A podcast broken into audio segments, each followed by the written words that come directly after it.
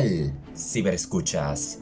Bienvenidos a Modo Freaky y con la novedad de que recién he terminado de leer la tercera novela de la trilogía The Hard Republic basada 200 años antes del episodio 1, La amenaza fantasma, esta vez a cargo de Claudia Gray, una autora reconocida por Estrellas Perdidas y también por haber escrito The High Republic Into the Dark.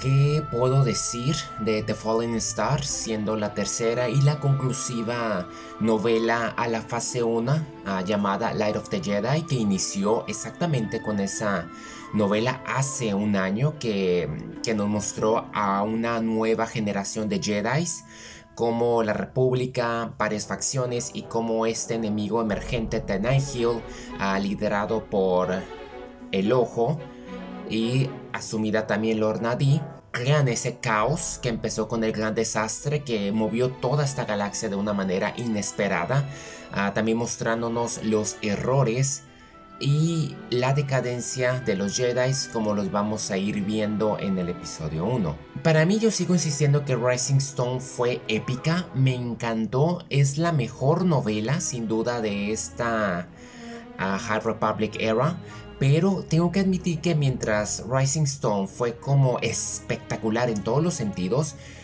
Fallen Star se siente como la travesía más personal para todos los personajes y a pesar de verse muy simple en su narrativa, es demasiada compleja. Tengo que especificar, ¿por qué digo que es simple? Simple porque el antagonista aparece muy poco en comparación con las otras novelas. Lo tenemos como 10%, pero ese 10% es tan eficaz, tan letal, que brinda frutos en el epílogo de una manera que es inesperada totalmente y te deja deseando más ante ese acto de revelación que nos va, porque le da una paliza a los Jedi, literalmente hablando. En mi caso yo no la leí, la escuché por Audible y tengo que admitir que los efectos especiales, la música, el sonido, la narración, todos los detalles es épico esta novela y, y te crea bastante ansiedad porque se siente como una historia de sobrevivencia y de horror. No, había, no me había tocado ver estos grados experimentados en Star Wars más que uno que otros elementos de, de la trilogía secuela y muy en especial en algunos capítulos de las guerras crónicas. Las referencias son enormes y aquí los personajes son tan vulnerables que es muy curioso ver cómo dos Jedi muy poderosos se pelean entre ellos, discuten y eso que eran amigos y todo por las circunstancias en que Marshall Rowe, el ojo de los Nihil, los coloca. O sea, prácticamente usa ese exceso de confianza de la cual Luke se lo menciona al emperador porque aquí los Jedi tienen un exceso de confianza que creen que tuvieron todo el control y entre ellos también se disputan la competencia y seguir la orden al pie de la letra mientras que otros no.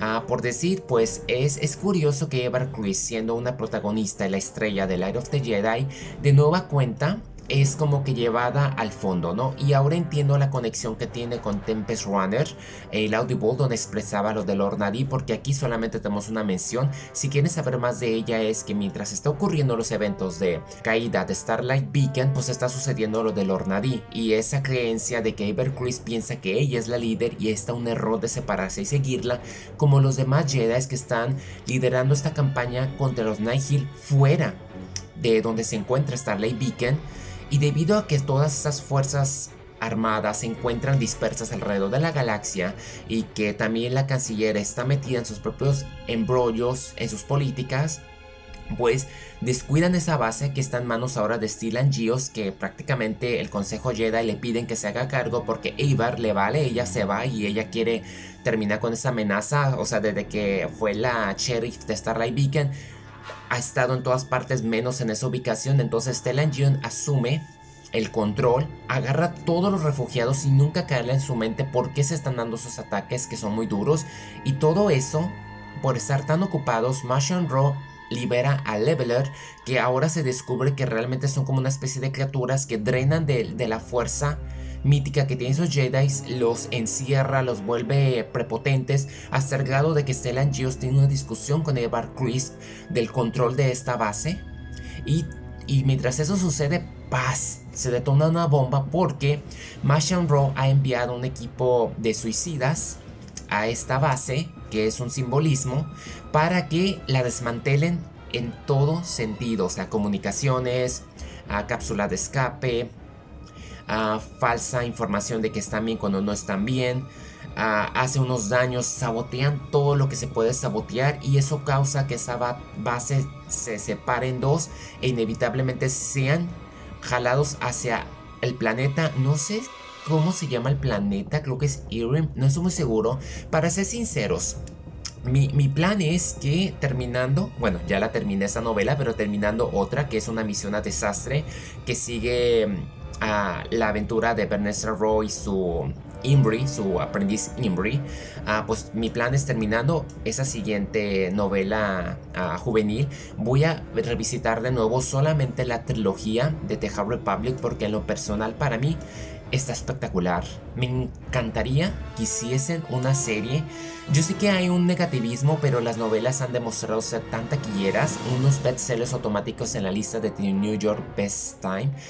Yo creo que la verdad a mí me ha fascinado estos nuevos personajes que hasta apenas ahorita los he llegado a conocer. Estoy seguro que volviéndolas a visitar, la trilogía en conjunto me va a ayudar a entender más todavía el contexto y a ubicarlos. Porque es una tragedia en toda la extensión de la palabra. Nadie está a salvo. Son los errores de los Jedi así abiertos. De no están aprendiendo nada y están cometiendo muchos errores que les costó la vida a muchos. Por decir que aquí del trío, uno muere. No voy a decir quién. Uno vuelve a caer en el lado oscuro. Así es. Destrozan a la mitad a una que quería hacer algo bueno, pero también esa buena también tenía sus errores. Por decir que tenemos el regreso de Chansey y de Nun, a personajes que vimos en Out of the Shadows y también vimos en Into the Dark.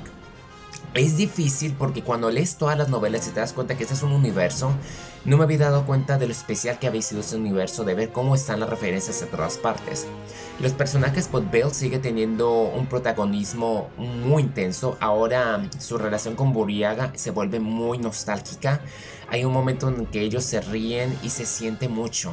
Es que ver a los Jedi caer tan bajo, verlos en un estado de horror, que, literalmente no pueden hacer nada ni usar la fuerza, ver cómo Stellan G sufre, un, sufre una crisis existencial de su carrera, ver a El Man probar el lado oscuro y ver también a Evan dándose cuenta del error que cometió también al alejarse y caer en la trampa, pero también ver ese exceso de seguridad y conformismo en Mushroom Row, ver otros personajes, Jonah Yareli que trata de ayudar al Sandman pero igual en su orgullo comete un error que le cuesta la vida.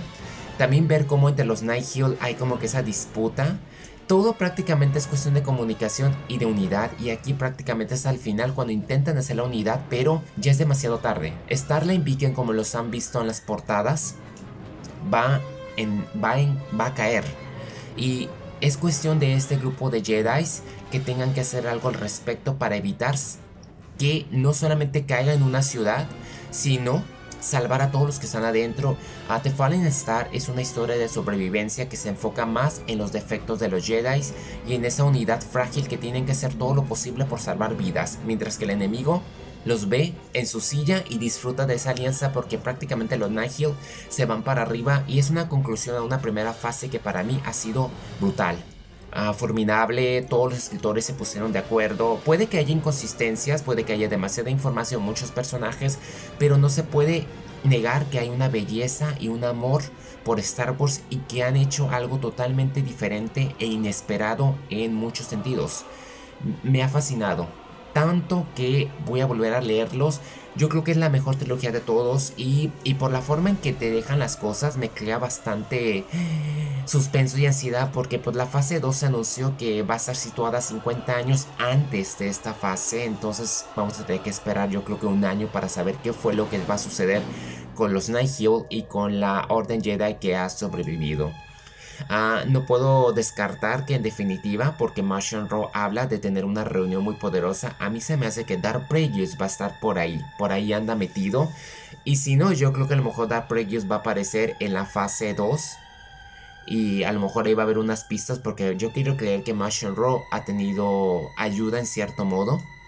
Ese exceso de seguridad, a pesar de que no es un Sith, ha causado tanto daño inesperado. Y la verdad, es un buen trabajo que ha hecho el equipo de Lucasfilms a Caitlin Kennedy, por más que la odien, ella fue la que promovió este proyecto que ha sido un éxito total. Y como fan de Star Wars, yo nunca creí encontrar tanto amor en unas novelas como estas, que ya ha habido, ¿verdad? Con Maestro y Aprendiz, Bradline, la trilogía del Alphabet Squadron, He estado muy al pendiente, como se dan cuenta, de las revisiones de estas novelas y de los audiobooks, como fue Tempest Runner me fascina. Hard Republic es un concepto muy poderoso.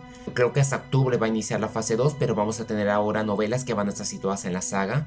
Me encantaría tener, la verdad, una historia de of the Republic, pero yo creo que Hard Republic ha hecho un buen trabajo. No se puede negar en toda la extensión de la palabra. Y sin duda, friqueando con The Hard Republic The Fallen Star ha sido, en realidad, un fliqueo total. Mi nombre es Adrián Andrade y nos vemos en el siguiente podcast. Que la fuerza los acompañe.